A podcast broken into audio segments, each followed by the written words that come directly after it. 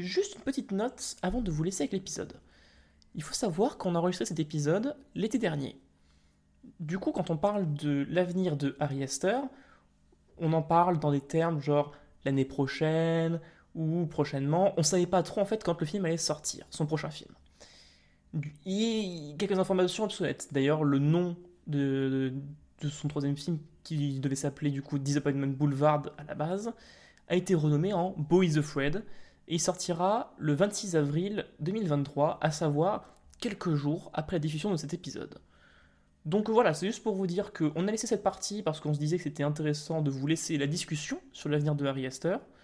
Mais euh, voilà, il y a quelque chose, euh, certaines choses qui euh, ont évolué depuis et du coup on s'en excuse. Bon épisode Pigeon, oiseau à la grise robe, dans l'enfer des villes, à mon regard tu te dérobes, vraiment le plus agile. On va s'en mettre t'es malade Merde, Quelle chérie Oh putain, le con, j'ai buté Marvin Mais pourquoi t'as fait ça, putain Mais je sais pas, c'est un accident Tu veux que je dise d'aller se faire enculer Vous savez, moi je crois pas qu'il y ait de bonnes ou de mauvaises situations. Eh, John, merci de votre confiance. Et bienvenue au centre d'investissement. Toi, moi, n'importe qui. Personne ne frappe aussi fort que la vie. Bonjour ou bonsoir, bienvenue. Donc pendant que les enfants sont à la télé, les sales gosses sont au ciné, nous allons commencer justement notre première émission avec mon compère euh, Léo. Bonjour Léo, comment vas-tu? Coucou tout le monde On est très heureux ici, ça fait du bien, c'est trop bien Sachant que c'est la première émission, donc on va pas se mentir, il y aura possiblement des imperfections, il y aura des choses qui seront modifiées au fur et à mesure des, des épisodes. Ça semble évident. Évidemment. Et on est ouvert à toute critique constructive pour nous améliorer, évidemment. Oui, pas juste vous êtes de la merde, ça on le sait très bien déjà. Et donc nous allons commencer, comme vous avez lu de toute façon, on va pas se mentir, hein, par Harry Astor, un réalisateur et scénariste euh, qui est né en 86 à New York, qui a fait pour l'instant quelques courts-métrages et surtout deux longs-métrages dont on a des très bons souvenirs, je pense, avec mon collègue, n'est-ce pas? Des souvenirs euh, heureux, joyeux, bucoliques Vraiment, euh, c'est des, des, des beaux films de société, dirons-nous. euh. C'est un cinéma qui est très porté sur la tête, on va dire ça comme ça pour l'instant. Ah, c'est- vraiment un cinéma à en perdre la tête. hein. C'est le cas de le dire, effectivement. Mais du coup, oui, euh, il a fait quelques courts-métrages, dont un qui est connu qui s'appelle The Johnson, qui est disponible sur YouTube. On essaiera de vous mettre le lien si on y arrive, si on y pense. Oui, non, ça, ça, ça sera fait. Et euh, ensuite, il a été surtout connu pour ses deux films qui sont déjà sortis, qui sont Hérédité et Midsommar, dont on va parler plus en détail tout à l'heure. Et surtout, pourquoi ce réalisateur nous a attirés? Bah, pour ma part, déjà, c'est très simple. Ces bandes annonces étaient très intrigantes. Genre Hérédité, il y avait quelque chose, on nous le vendait comme le nouvel exorciste, et étant donné que c'est un film qui avait traumatisé à l'époque, mm, moi je me suis dit, ouais, c'est déjà commencé très fort en essayant de faire un comparatif comme ça. Ça m'intrigue. La bande-annonce était quand même bien, bien intrigante et assez mm, portée sur le chelou et le malsain, donc euh, ça m'a plu. donc, euh, bah, je l'ai pas vu au cinéma, je l'ai vu en DVD, enfin en Blu-ray, et j'ai beaucoup apprécié. Mais on va en parler dans quelques minutes. Et du coup, Léo, je te passe la main. Comment as-tu découvert Harry Astor Ah, ah bah, c'est-à-dire que quand j'ai commencé à diguer le cinéma d'horreur il y a bientôt deux ans, bah c'est un nom qui revenait tout le temps. Et même avant, c'était la sortie de Midsommar où ça avait, euh, il avait beaucoup fait de bruit.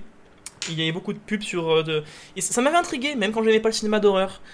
Et, euh, puis il y a un soir, euh, avec un pote, sur un coup de tête, j'ai maté Hérédité. Et, et c'était le, choc. J'étais tout simplement pas prêt. Mais on, en reparlera plus tard, et vraiment c'est... un réalisateur qui me fascine, tout comme toi, Cédric, et c'est pour ça qu'on voulait le faire en premier épisode, évidemment. Oh oui, car en fait, il y a déjà énormément de choses à dire dans le cinéma d'Ari Aster, euh, donc euh, ça peut être euh, une très bonne porte d'entrée, tant pour le cinéma, tant pour le cinéma d'horreur, tant pour nous pour le podcast, en vrai. C'est ça qui est cool. Ah, c'est ça, oui. Et du coup, veux-tu nous parler un petit peu d'hérédité, et ensuite nous parlerons de Midsommar dans quelques minutes, slash dizaines de minutes, je pense plutôt, voire peut-être même une heure. Bon, on, on- on verra, on, on prend notre temps. C'est émouvant de voir autant de nouveaux visages ici aujourd'hui. Je suis sûre que ma mère aurait été très touchée et probablement un peu étonnée. Ma mère était une femme très secrète est réservé. C'est grand-mère. Tu sais que tu étais sa préférée, hein? Quand tu étais bébé, elle ne voulait pas que je te donne le sein. Elle voulait le faire à ma place. C'était une femme extrêmement difficile, ce qui doit expliquer mon caractère. Vous êtes le portrait craché de votre mère. Quoi? Je vous jure que parfois je sens sa présence dans la chambre.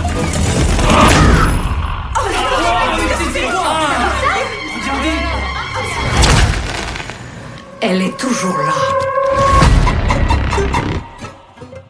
Alors du coup, Hérédité, c'est un film qui est sorti en 2018 et qui est produit par une boîte dont, dont on risque de pas mal parler, je pense ici, qui est A24, A24 pour les franco-français.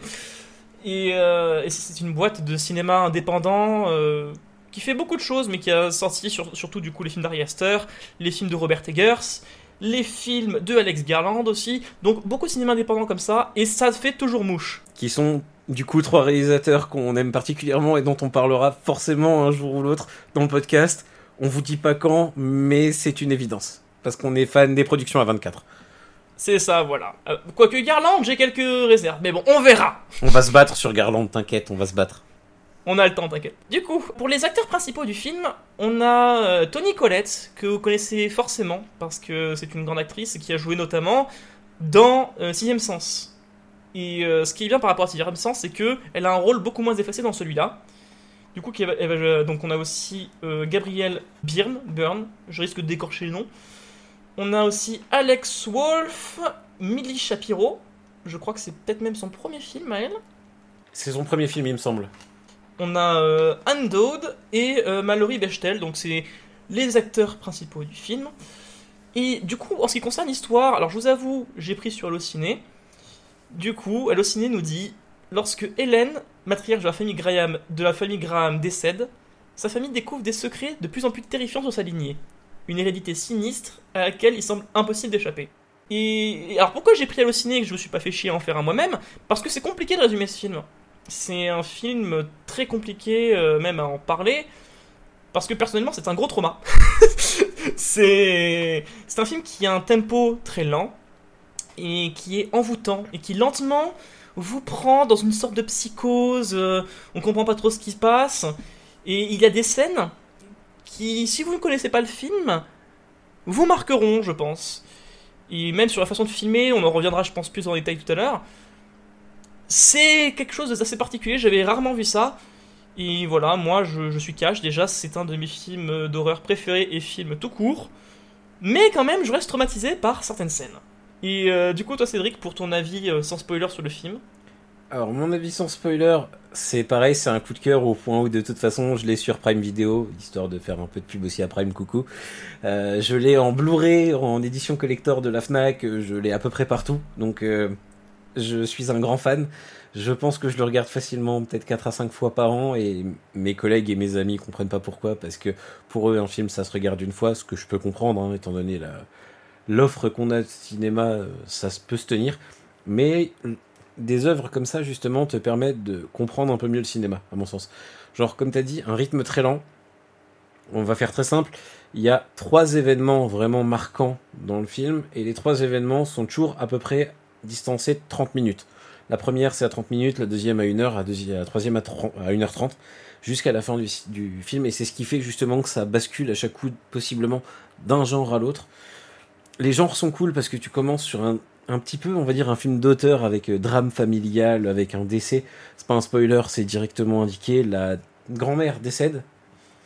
Et ensuite, ça va partir sur d'autres choses. On va partir sur le film, euh, du coup, plus sur le film ésotérique, avec euh, plus tout ce qui va être des tentatives d'invoquer les morts, sur des films de possession aussi, pour ça l'exorciste. Et la façon dont les éléments se déclenchent et se décantent, qui vont d'un à l'autre, c'est de façon ultra fluide, c'est pas du tout forcé, ça paraît cohérent justement avec le développement des personnages. On est vraiment sur quelque chose de logique, c'est pas sur, euh, sur un film où les choses sont rentrées au forceps. Ça paraît fluide. Quand tu vois les personnages et que tu apprends à les connaître, genre justement euh, la mère qui est jouée par euh, Tony Collette, tu vois qu'il y a un gros trauma vis-à-vis d'un personnage, qui est pas forcément sa mère d'ailleurs, on en parlera dans la partie spoiler, et c'est ce qui va justement déclencher toute la suite des événements qui se déclenche justement à partir de 35 minutes à peu près, justement au premier événement majeur qui fait switcher le film du drame familial vers un autre truc un peu plus sombre. C'est ça. Et ce qu'on va pas préciser, même si c'est, je sais que c'est un terme que t'aimes pas trop, c'est maintenant ce qui est considéré un monument du style d'horreur elevated horror, qui est en gros, voilà, c'est souvent des films d'horreur qui, pour vous résumer, vont se baser plutôt sur le côté horreur psychologique, horreur d'ambiance. Et c'est ce qui m'avait marqué, c'est que dans ce film, il n'y a qu'un seul screamer. Euh, moi j'en ai vu deux, de ce que je me souviens. Oui, après il y a des, des légers, mais il y en a un très gros qui, moi, même si je connais, me fait sursauter. Le coin d'ombre, si je me souviens bien Oui, oui, oui, oui, oui. Voilà. Je l'ai revu Et, hier euh, soir, effectivement, à minuit, ça fait très peur. Je l'ai revu il y a 3 heures. Euh, Et toi, il faisait jour, du coup. non, je me suis mis dans le noir. C'est rassurant. Et euh, non, non, et vraiment, moi, c'est ça qui m'avait. euh, ce qui, m'avait euh, cho- choqué, en gros, parce que vraiment, je commençais à peine à me, mettre dans le cinéma d'horreur. Et avant, j'aimais pas ça parce que pour moi, ça abusait des screamers. Et encore aujourd'hui, j'ai du mal avec les films qui ne basent leur que là-dessus. Ce que, ce que tu appelles les, les screamers, précisons-le, en fait, c'est les notions de jumpscare. C'est-à-dire que on va monter les potards au niveau du son et on va faire une action rapide, ce qui fait que ça a tendance justement à te faire sursauter parce que comme l'acte est rapide, on s'y attend pas et c'est ce qui fait l'effet de surprise. Ce qui fait que c'est pas un effet de peur, c'est un effet de surprise et c'est ça qui est mal dosé dans le film d'horreur en général. Et euh, souvent, c'est ça, voilà. Et ce que je trouve souvent quand le, le, jumpscare, ça peut être très bien utilisé comme ici, mais quand c'est mal utilisé, en fait, c'est juste que ça te fait peur sur le moment et t'y penses plus. Hérédité, c'est un film qui, si du coup vous rentrez dedans, je connais des gens qui ont été externes à ce film, si vous rentrez dedans, le film va vous rester en tête très longtemps. Parce que vraiment, c'est viscéral. Et surtout, moi, je pense que le truc qui m'a le plus choqué, c'est j'ai rarement vu un film qui est aussi cruel avec ses personnages. c'est vraiment le, le film ne fait de cadeau à personne. Avant de parler justement de ça, parce que je pense qu'on en détaillera plus dans une partie spoiler qui sera juste après, ce qui est intéressant aussi, c'est de voir tout le jeu avec la, hum, la photographie. Parce Ouais. que quand tu passes sur le film de possession pour pas trop indiquer ce qui se passe, quand t'as l'événement de possession, t'as une sorte de lumière qui passe, une sorte de bleu très léger, qui fait comme une sorte de vague qui se rejoint au milieu de l'écran pour indiquer, et la personne qui est possédée a toujours un switch au niveau de son regard. Tu vois qu'elle est une personne normale, ça fait un gros switch et elle passe sur des yeux de bloqués où tu te dis, Eh, il y a quelque chose qui va pas. Et par exemple, une des premières séquences où on voit cette, cette possession, ça c'est un mini spoiler donc on peut le dire parce que ça va pas influer réellement dans l'histoire si on connaît pas l'histoire globale. Elle est possédée quand elle, est, quand elle voit son fils un moment devant son lit et son fils lui demande pourquoi elle, pourquoi elle fait tout ça et elle lui sort du tac au tac parce que je ne t'aime pas, je ne t'ai jamais aimé. Et là on fait c'est dur quand même un petit peu.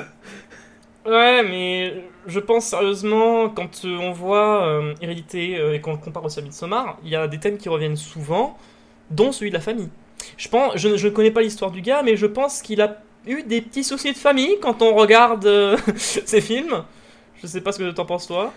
Je pense que en fait, c'est pas forcément sa famille qu'il a eu des soucis, mais le truc c'est que la famille est un thème que tout le monde peut connaître et tout le monde peut se reconnaître dedans.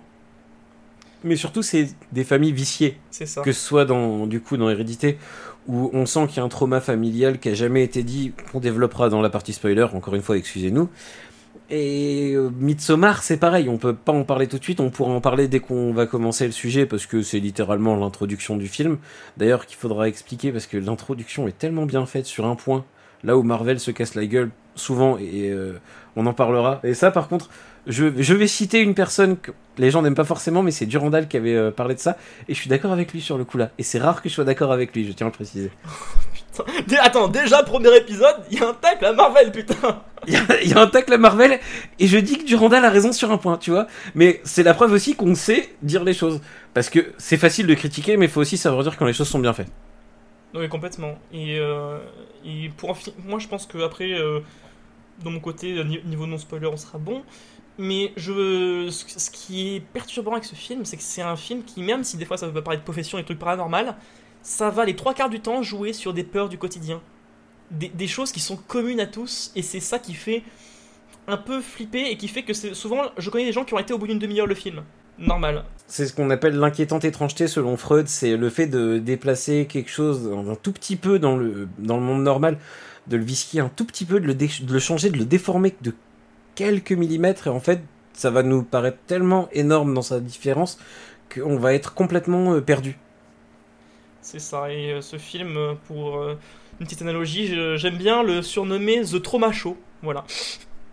Oh, je vois pas pourquoi c'est doux et bucolique. Enfin, moins que Midsommar, mais. Complètement.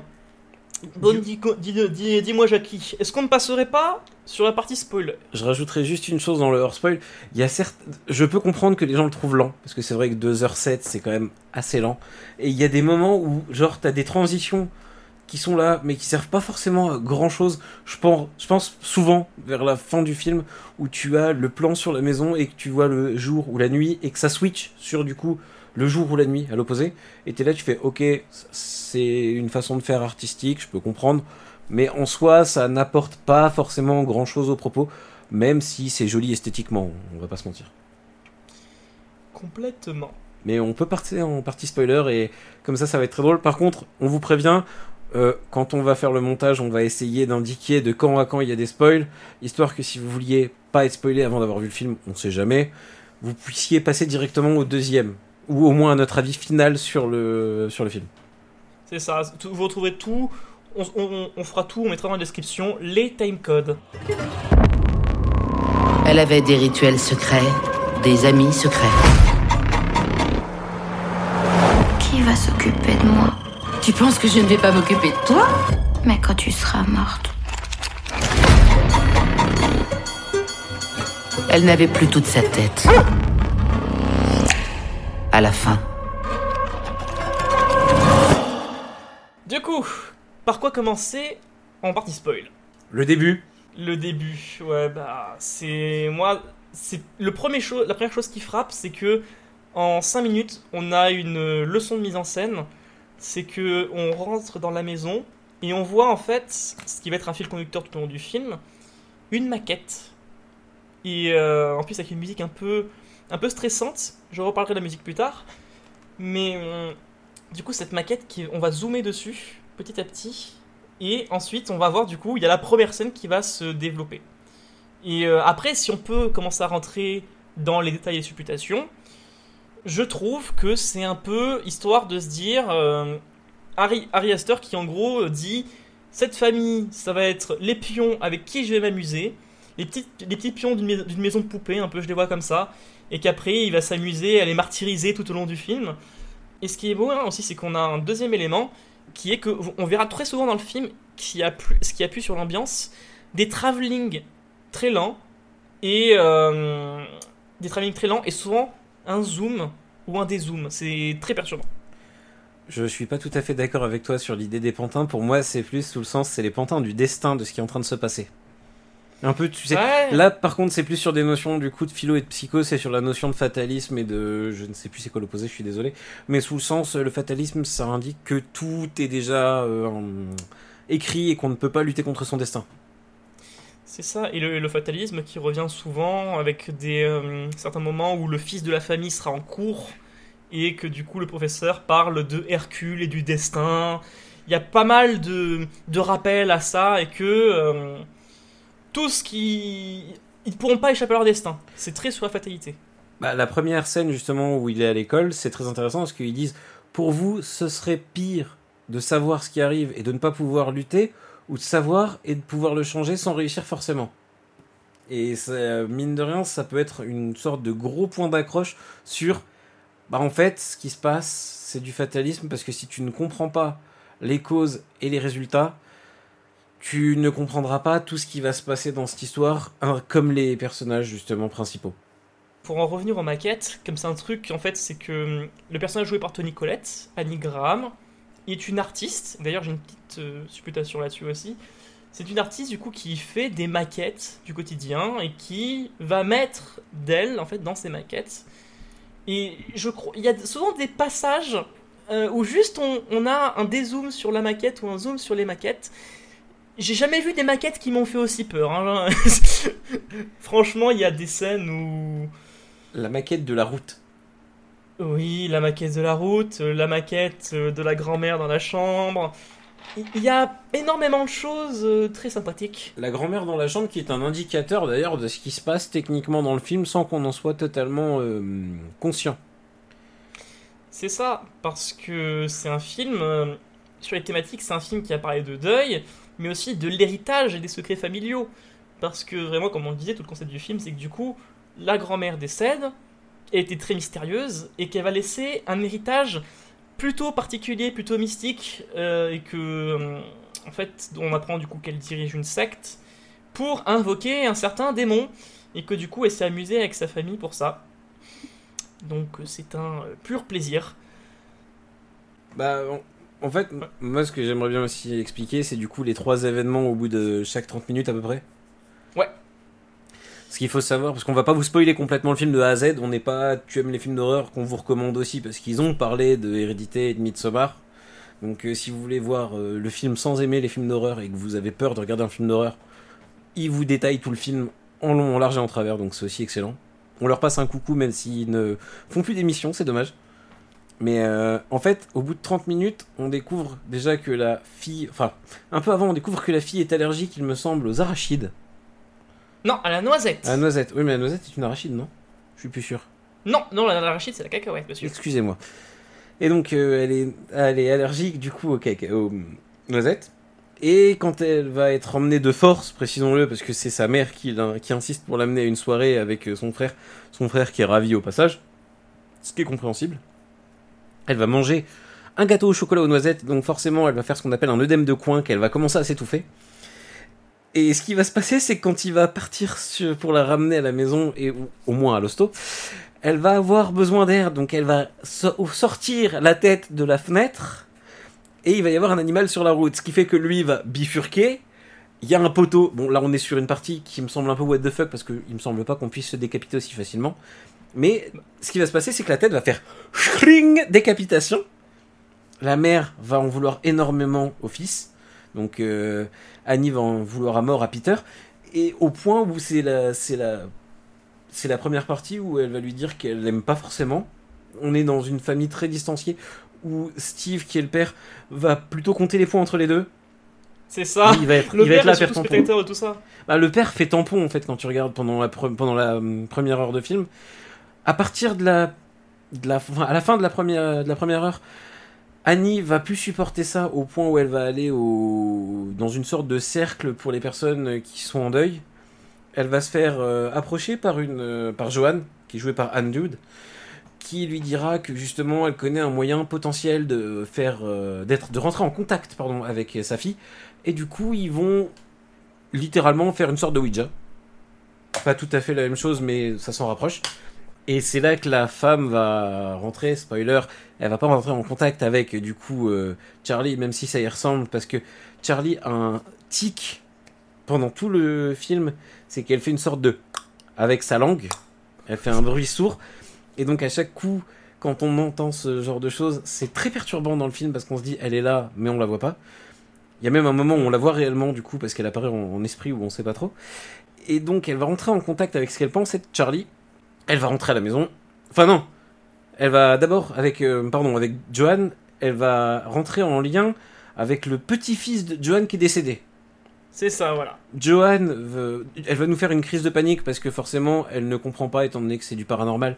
Et je pense que quand on est confronté au paranormal la première fois, ça peut surprendre, hein, on va pas se mentir. Donc, oui, effectivement. ce qui se passe, c'est que Johan lui dit Non, mais attendez, ne partez pas, tenez, voilà la bougie, voilà la façon pour euh, faire l'incantation. N'hésitez pas à le faire à la maison et c'est important, il faut que tout le monde soit là, même votre fils. Sachant que, quand tu regardes bien, Annie n'a jamais parlé du fils avant. Donc, déjà là, Putain, c'est vrai Ouais. c'est- hier que j'ai tilté, j'étais je fais. Elle, elle a jamais parlé du gamin. Donc, si elle sait que Peter est là, c'est déjà qu'il y a quelque chose de vicié. Et quand elle revient, du coup, elle finit par faire l'incantation avec Peter et Steve. Les deux sont pris de panique. Peter pense que c'est pour punir, pour le punir littéralement qu'elle fait ça. Et c'est là que vient la phase où elle est possédée, du coup, par un- une sorte de démon. Et ce qui va se passer, c'est que elle va arriver devant lui, et là c'est la première, enfin le deuxième effet gore, mais toujours très porté sur les insectes quand tu regardes, parce que déjà la tête décapitée, tu la voyais couverte de fourmis. Là, en fait, on voit littéralement Peter en train de s'étouffer avec des fourmis qui sont tout autour de son visage et dans sa bouche. Et quand il se réveille, il lui fait Pourquoi tu me fais ça? Pourquoi tu me fais peur? Et c'est là qu'elle lui dit le fameux Je ne t'aime pas, je ne t'ai jamais aimé, j'ai essayé d'avorter quand, tu es né au- monde. Enfin, avant que tu viennes au monde. Ce qui est quand même très dur hein, à entendre, même quand t'es adolescent, je pense. Et lui, il va le prendre personnellement, ce qui est compréhensible. Et ensuite, euh, à 1h30, il me semble à nouveau, mais alors là, je ne suis plus tout à fait sûr, faut que je vérifie. À 1h30, c'est là que vient la phase où on part sur les révélations. Où en fait, on se rend compte que Johan connaissait la mère de Annie. Et que, surtout, le plus important, c'était une secte. C'est ça. Et euh, il y a aussi le fait que hum, il y a une intrigue dans le film où en fait la, hum, tombe de la grand-mère euh, a été euh, profanée et en fait il retrouve que le corps dans le grenier. Et aussi, c'est hum, pour en revenir au personnage du père, moi une scène qui m'avait beaucoup euh, surprise, c'est que du coup ce père tout le long en fait il sait pas trop où se placer.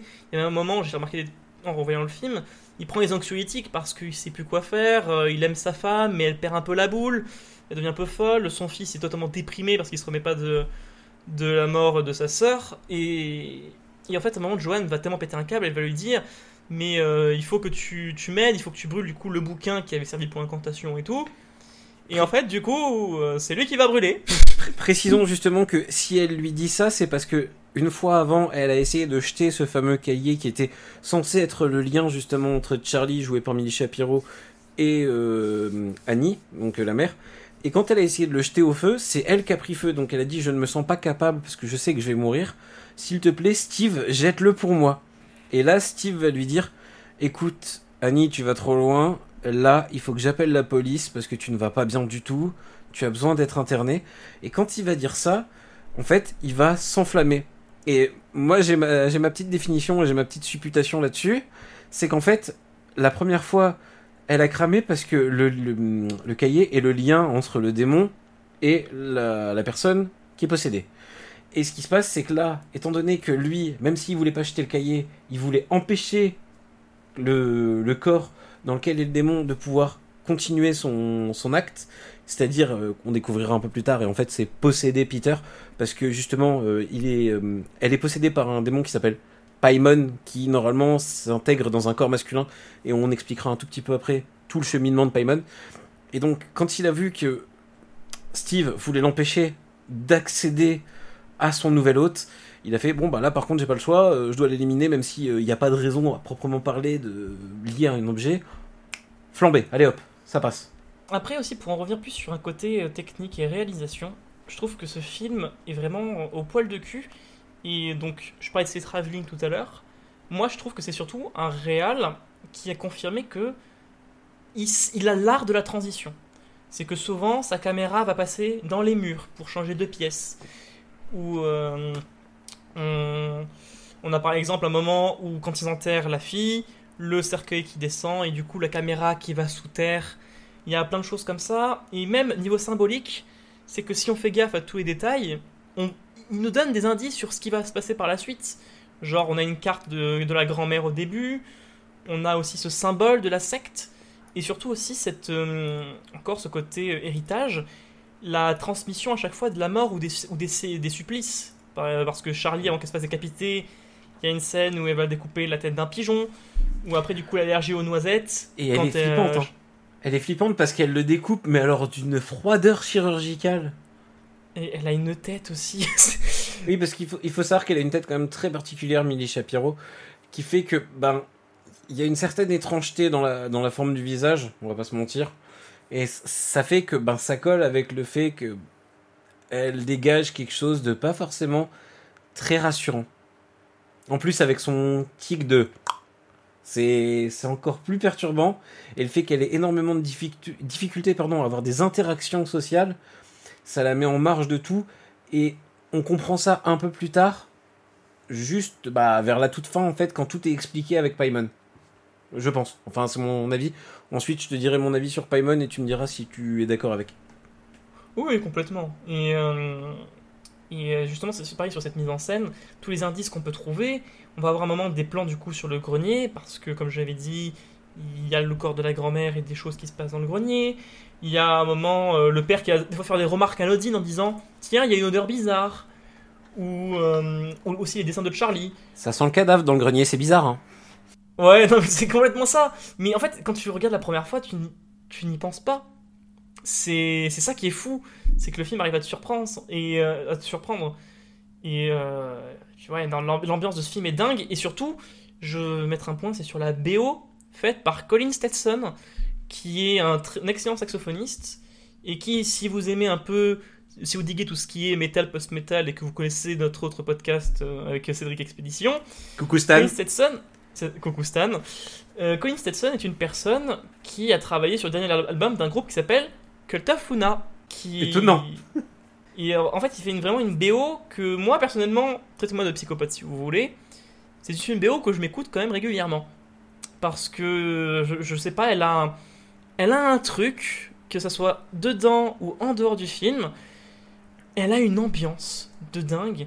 Et vraiment avec les images accompagnées, avec ces jeux de lumière, avec du coup ces plans, ces travelling, ça, ça met dans l'ambiance une ambiance sonore qui est très particulière. Et le morceau de fin qui s'appelle Reborn, et voilà, euh, on s'en rappelle quoi.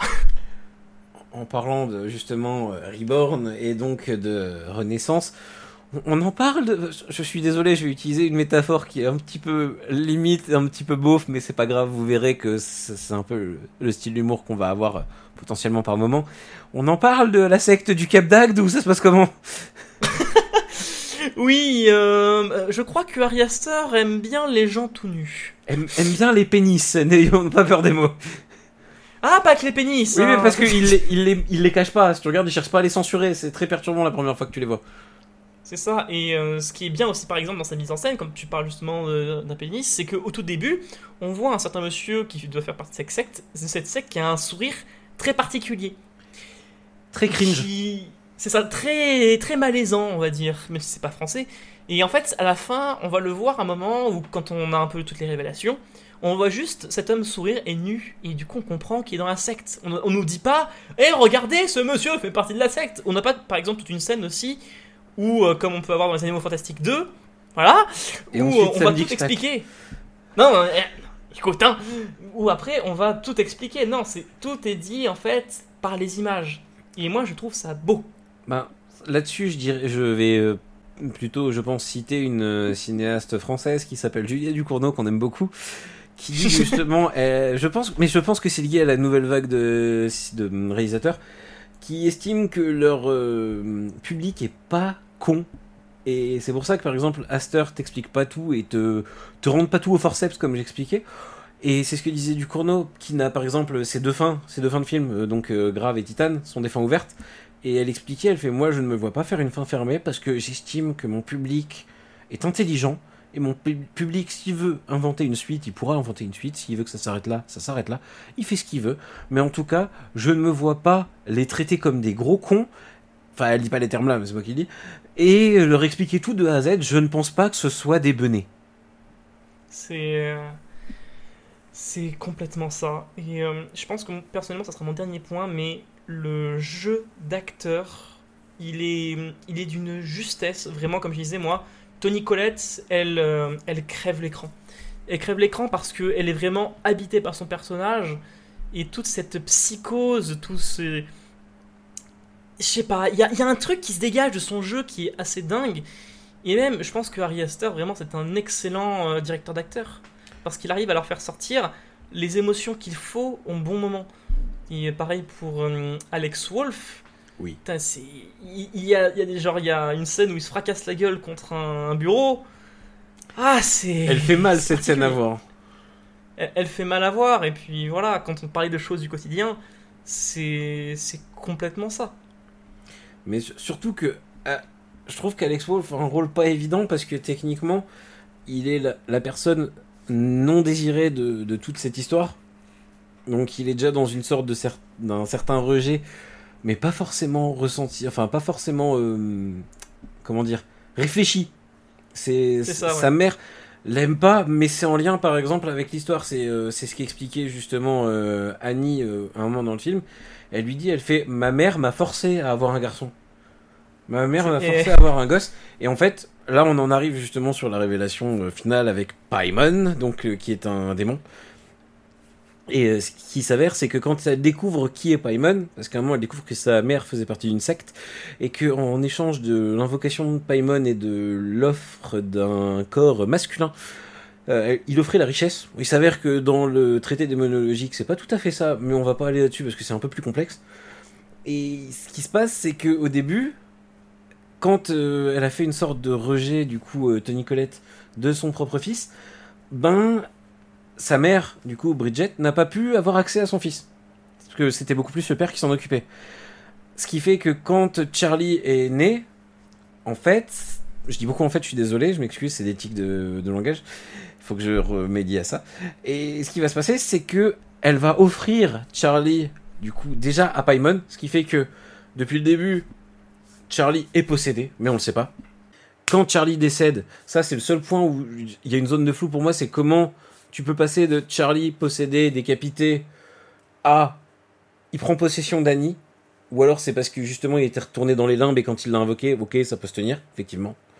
Et ensuite, juste quand il va, ce qui va se passer, c'est qu'on va découvrir du coup le corps de la mère qui a été déterré, qui a été mis dans le grenier, et que Johan faisait partie de la secte, qu'il y en a beaucoup qui font partie de la secte, et à la toute fin, elle se rend compte que Paimon veut absolument un corps d'homme, ce qui amène à des scènes glaçantes, dont une où en fait on voit Annie qui est sur le mur, au plafond, attachée à une poutre, sur un plan en contre-plongée qui est exceptionnel, je trouve.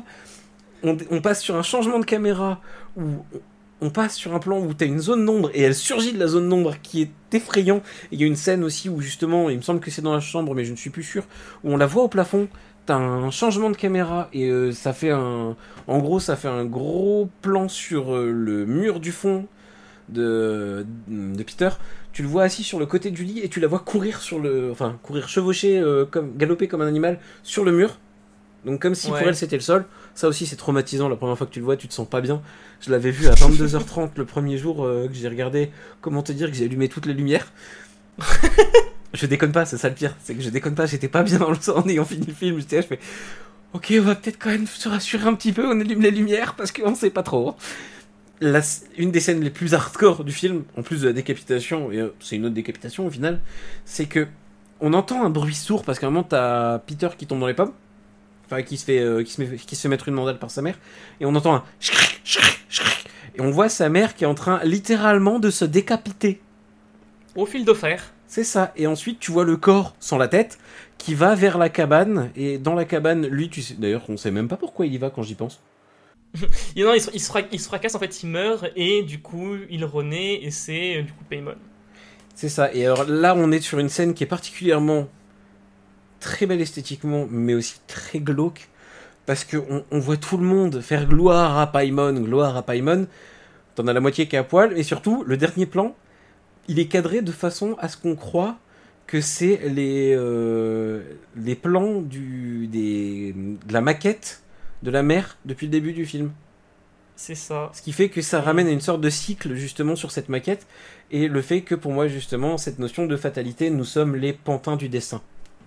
C'est complètement ça. Et pour en revenir aussi aux métaphores, en le revoyant, je, je trouve qu'il y a une seconde lecture dans le rôle de, du journal de Connie Nicolette de Annie. Parce que. Donc, c'est une artiste qui fait des maquettes. Et pour moi, on a une certaine métaphore du coup de l'artiste qui va mettre son mal-être et ses traumatismes dans l'art. Et du coup, c'est pour ça que je me dis que Ari, montre qu'il met de lui dans ce film, parce que du coup, il y a ça, et aussi ces coups de fil qui vont revenir souvent de la galerie d'art qui dit mais du coup on aimerait bien avoir des nouvelles on aimerait bien avoir est-ce que tu es prête pour d'entendre moi? Et ça fait un peu je le vois comme les producteurs qui peuvent mettre la pression sur les réals pour livrer leur film au plus vite je le vois comme ça peut-être que je surinterprète comme ça mais Je pense que pour le coup, là c'est de la surinterprétation sur le cinéma indépendant, donc c'est-à-dire à 24, parce que à 24 sont connus pour laisser assez quand même de liberté de ce que j'avais lu. Mais Ouais. je pense que si tu vas sur du cinéma mainstream, euh, dont, dont on ne citera pas, sinon on va dire encore comptable dessus allègrement. Mais en même temps, quand tu vois certains, certaines productions récentes, Thor, Voilà, désolé. Oh putain je suis désolé, je l'ai vu et j'ai souffert, hein, donc je suis obligé d'en parler. Je pense qu'un jour on fera une petite, euh, une petite aparté sur certains films Marvel qu'on n'a pas forcément aimé. Avant, on va teaser sur le long terme, et à un moment où on va forcément parler de Marvel. C'est pas pour tout de suite, mais il y a un moment où on en parlera. Obligé, parce que il faut en parler. Mais on va d'abord parler des trucs qu'on aime avant de parler des trucs où on est un peu plus mitigé, on va dire. Parce qu'il y a du bon et du moins bon dans Marvel. On va pas, il y a- on peut pas non plus critiquer tout ce qu'ils ont fait. Il y a des bons trucs. Mais quand tu vois certaines choses à l'heure actuelle, euh, on risque de se faire taper dessus par rapport à nos choix, mais c'est pas grave. Un suicide social de plus, c'est pas une grosse importance. Écoute, moi, moi, moi je prends. Mais euh, ouais, ce que je disais, je pense que pour une production à 24, je pense que tu surinterprètes, mais ensuite je pense que ça peut être une critique plutôt du coup de tout ce qui est le système des blockbusters hollywoodiens. C'est euh, c'est ça aussi que j'ai pensé. Mais du coup voilà, c'est c'est aussi un peu le but de ce podcast. Ça va être de livrer un peu nos interprétations propres au film et nos petites euh, analyses. Et précisons que si vous avez aussi des interprétations disponibles ou possibles, vous êtes les bienvenus sur nos Twitter qui seront mis euh, du coup aussi en dessous du podcast. Ce sera plus Oui, simple. tout sera fait dans la description. Parce que nous, on accepte toutes les, tous les échanges possibles, il n'y a aucun souci. Bon, sauf si c'est pour nous chier dessus allègrement. euh, ça, on regardera, mais on supprimera. Et euh, du coup, moi je te propose de conclure sur Hérédité. Alors, est-ce qu'on aime bien Hérédité ici? Je pense que euh, les gens ont compris qu'on aimait beaucoup Hérédité, surtout que pour un premier long, il a quand même très peu de défauts, comme je t'ai dit. Pour moi, à part euh, certains plans qui sont anecdotiques et la durée qui peut être ressentie avec certaines longueurs pour certaines personnes, ce qui n'est pas forcément mon cas.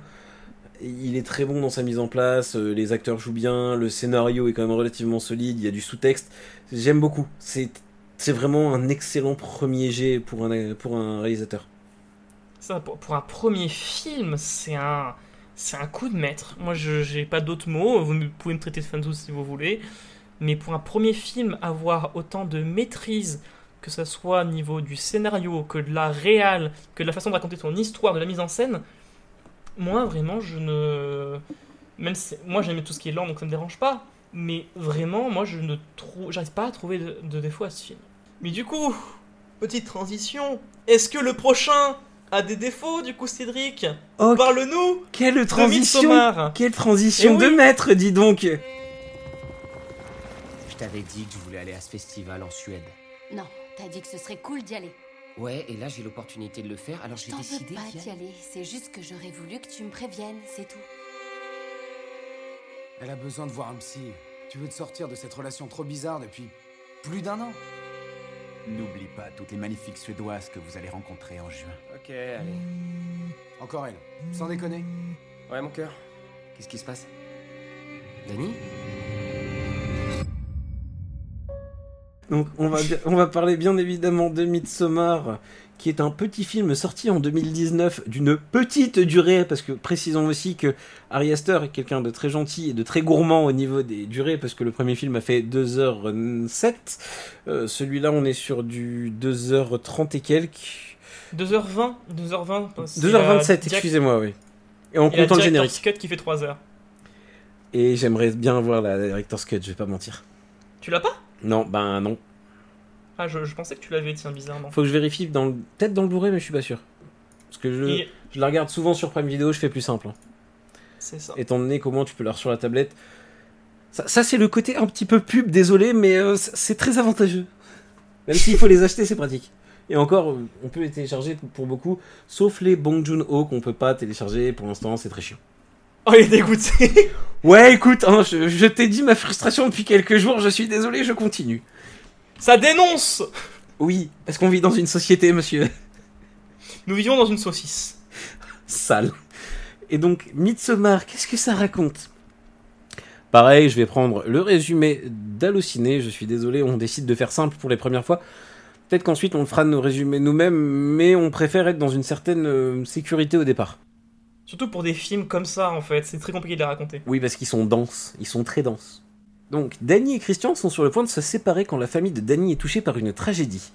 Attristé par le deuil de la jeune femme, Christian ne peut se résoudre à la laisser seule et l'emmène avec lui et ses amis à un festival estival qui n'a lieu qu'une fois tous les 90 ans et se déroule dans un village suédois isolé. Mais ce qui commence comme des vacances insouciantes dans un pays où le soleil ne se couche pas va vite prendre une tournure beaucoup plus sinistre et inquiétante. Ce qui est bien, c'est que le synopsis s'en dévoile pas trop pour le coup. Donc, Midsommar, est-ce que c'est un bon film? Qu'est-ce que j'ai aimé? Oui. Tout. C'était constructif, monsieur C'était très rapide. Mais en, en vrai, il y a certains plans de caméra qui peuvent être paru- par- perçus pardon, comme pompeux. Il y a par exemple un plan qui, que beaucoup de gens n'aiment pas, mais que moi j'aime beaucoup, où euh, les, la caméra va partir sur une sorte de renversement, où on va voir le, du coup tout le plan à l'envers. Les gens disent que le, plan n'a pas de sens. Moi je suis pas d'accord. Étant donné que c'est des Américains qui arrivent en Suède et que du coup on est sur une inversion des valeurs où ils comprennent pas les us et coutumes en général des pays européens. Parce qu'il faut pas oublier que les Américains, là c'est pas de l'anti-américanisme primaire, hein, c'est un fait avéré. Les Américains connaissent l'Amérique. On parle des 90% d'Américains, pas ceux qui vont à droite à gauche en général, mais les Américains américains qui ne bougent pas de leur pays ne connaissent rien d'autre que leur pays. Et ce qui va se passer, c'est que le fait d'aller dans un pays comme la Suède, qui a énormément de folklore et de, de mythes et légendes bien ancrées particulières, ben, ils vont pas tout comprendre. Et ça se verra lors d'un premier événement qui va se passer, qu'on spoil pas encore parce qu'on fera en section spoiler, mais euh, ce qui fait qu'ils vont pas comprendre quasiment tout ce qui va leur arriver parce qu'ils sont pas habitués aux us et coutumes. Et je pense que ce plan sert à dire écoutez, c'est normal qu'ils soient déboussolés, vous allez l'être aussi parce que on vous met dans le point de vue d'un américain, et donc on vous met exprès dans un sentiment de malaise parce que bah, vous allez pas tout capter. C'est ça. Et. Et- Vas-y, désolé.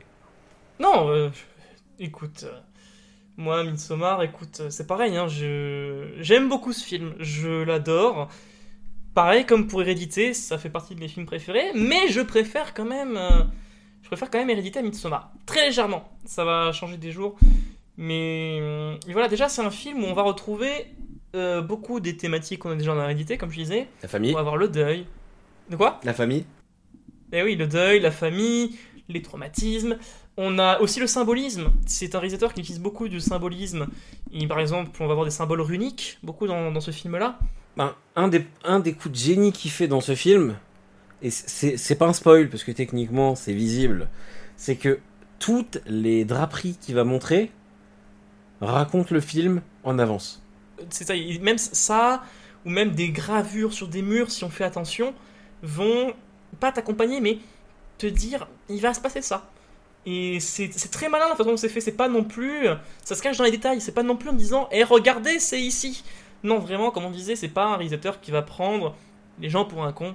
Et puis, pareil, tous les acteurs. Alors, je, je connais des critiques sur ce film, beaucoup de gens qui disent que les personnages vont être très caricaturaux. Encore une fois, c'est fait exprès, et c'est un pitch qu'on peut voir dans les, dans les films d'horreur qui va être que les personnages vont être détestables pour ensuite leur destin, mais euh, ça on le verra plutôt en partie spoiler, et même niveau réel, on garde des choses très belles comme les transitions. Oui, vas-y. Bah, en vrai, il y en a que deux qui sont réellement des têtes de cons quand tu regardes, je trouve. Il y a que Christian et Marc qui sont vraiment euh, des stéréotypes du mec euh, arrogant et égocentrique qui pense qu'à sa gueule. Celui-là, c'est celui qui voulait têche sa copine avant de partir en vacances. Et Marc qui est une sorte de... Comment dire tu, sens qu'Aster est pas très fan de son pays. C'est un Américain, mais il aime pas les Américains, justement, euh, qui sont là en mode je suis le conquérant. Parce que Marc, il y a une scène, petit spoil, mais euh, tu vois parfaitement à quel point il déteste son propre pays quand tu vois le mec qui va finir par pisser sur un tronc d'arbre et euh, tu vois euh, un des anciens de la tribu qui lui dit tu, tu es en train de souiller littéralement l'arbre où, où sont tous nos morts. Et il prouve par là qu'il déteste les Américains qui n'essaient pas de comprendre les us et coutumes des pays où ils vont. Qui viennent un peu en mode conquérant. Ouais, mais il s'adapte pas et il s'adapte complètement pas. Il y a aussi Josh, mais ça j'en voudrais plus en partie spoiler, qui est un personnage que j'ai revu le film au cinéma d'ailleurs. Je, je, je me la pète un peu. vous avez mon collègue, vous ne voyez pas, c'est une blague visuelle, hein, mais il me fait euh, Un beau doigt d'honneur. appeler. C'est ça, voilà. Je voulais dire euh, un doigt de joie, de paix, d'amour. Non, Non, c'est parce que je t'honore. je trouve, et tu vas me détester, je pense, pour ça, parce que je sais que tu n'aimes pas ce film, on a un, un héritage de Shining pour moi. Je te vois faire la tête, je m'explique. C'est Midsommar a beaucoup fait parler de lui parce que c'est un film d'horreur qui a le parti pris de, du coup, comme ça se passe dans le nord de la Suède en plein été, il y a du coup euh, des journées avec presque pas de nuit. Il, y a quoi, il, dans le- Il fait jour coup, genre tout va se 23 heures, je passer. crois. C'est ça, voilà. Et euh, je l'ai vécu euh, pour avoir été en Norvège. Mais euh, ce que je veux dire par là, c'est que du coup, toute l'action principale se passe en plein jour et sous une lumière vraiment aveuglante. Et du coup, on voit tout ce qui se passe. Et c'est. C'est quelque chose quand même qui est assez fascinant. Et que pareil, on pourrait retrouver aussi en Shining parce que plein de scènes se passent en plein jour. Et ce qui va augmenter ce malaise et vraiment avoir créé une peur aussi viscérale et aussi psychologique en plein jour, moi je trouve, je trouve que c'est un coup de maître encore une fois.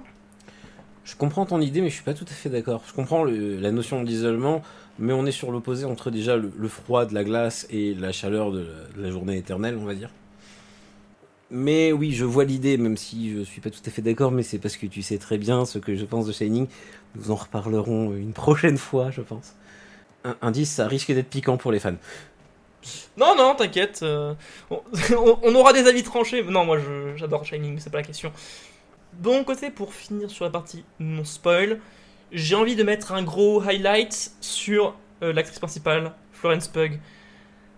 Je, je sais pas si c'est le film qui l'a révélé réellement, mais je sais plus, il me semble. Ah bah c'est pas Black Widow. hein. je savais même pas qu'elle était dedans. Si si. Putain Si si, elle joue la sœur de Natasha Romanoff. Et non mais vraiment, elle, elle a un charisme. C'est pareil, c'est un réalisateur qui, sur ces deux films, a des personnages principaux qui sont des femmes fortes. Mais euh, et, vraiment, elle, dégage quelque chose, Florence Pugh, dans... Elle a un truc, elle a une aura, je sais pas pour toi, mais euh, en plus d'être très mignonne, elle a vraiment ce jeu naturel, ça semble naturel pour elle et je sais, je sais, pas comment expliquer, mais dans l'expression de ses émotions, dans la démarche qu'elle va utiliser, dans son jeu de regard, elle dégage quelque chose qui est assez unique et que j'ai très peu retrouvé après. Oui. Et alors, moi, je dirais même encore plus, quand tu compares les deux, techniquement, tu vois que dans Hérédité, c'est une femme qui est le sujet principal, en- entre guillemets, mais qui est victime de ce qui se passe.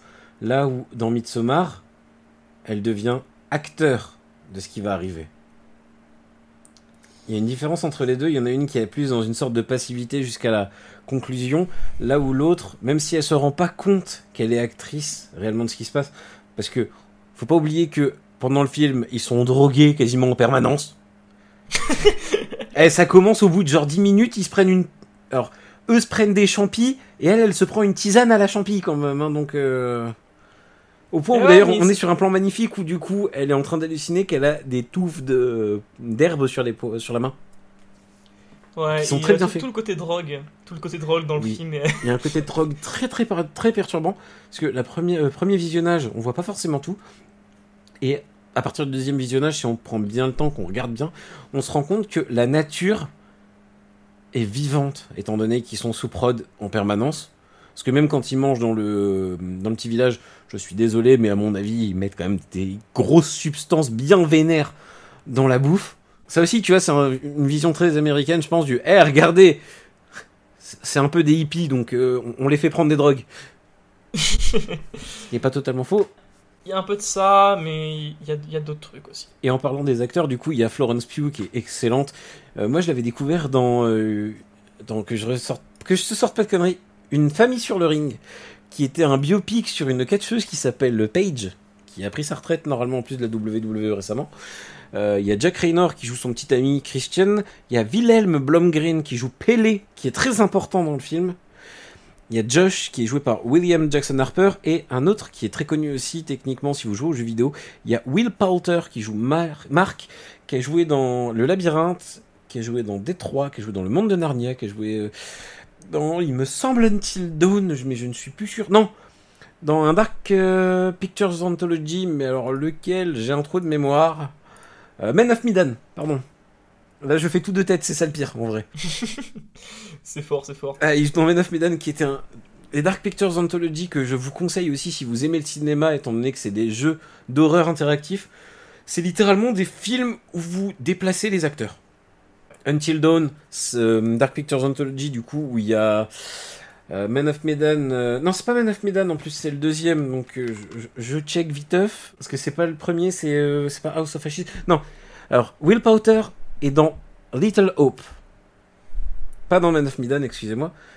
Il joue dans Little Hope et en plus il y a un making of où on le voit expliquer pourquoi le jeu enfin ce style de jeu est vachement cool euh, du coup, je vous conseille les Dark Pictures Anthology avec Man of Medan, Little Hope et House of Ashes. Il y a le dernier qui sort euh, fin d'année, donc forcément on va y jouer. Il y a The Carry qui est cool aussi et Until Dawn pour euh, vraiment si vous voulez tester tous les styles parce que ça va du slasher au film de possession, ça va dans tous les sens. C'est vachement cool. Et du coup, Will Potter qui a aussi été dans, euh, que je dise pas de bêtises, c'est sur Netflix. On a parlé de Pride, on parle de Netflix, c'est logique. Euh, qui est dans Black Mirror Bandersnatch, qui est un, film interactif sur euh, Netflix. Qui est pas euh, que tu n'as pas vu? pas. Non, j'ai pas vu, pas fait. Ouais. En vrai, je te le recommande pas forcément parce que le souci, c'est que t'es dans des boucles. Au bout de tant que tu fais pas le bon choix pour le film, tu vas boucler, ce qui est très chiant. Il aurait fallu plutôt faire un truc genre, euh, je sais pas si vous avez connu à l'époque où vous étiez un peu plus jeune, mais moi je suis vieux, donc c'est pas grave, je peux le dire.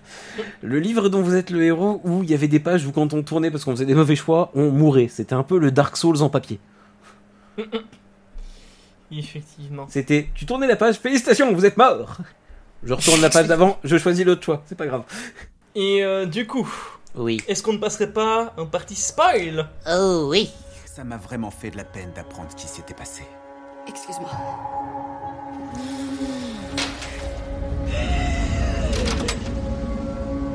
J'ai proposé à Dany de venir en Suède. Vous savez ce qu'elle vient d'endurer. Christian a dit que vous alliez à un événement. Oui, c'est un festival de folie. Cérémonie spéciale avec des déguisements. Ah, ça a l'air marrant.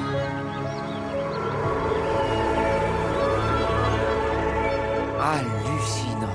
Bienvenue et joyeux Midsommar Skål Du coup, que dirais-tu en section spoiler, à part que il y a beaucoup trop de drogue Ouais, bah le, le, le champi, et puis plein de choses, comme tu disais.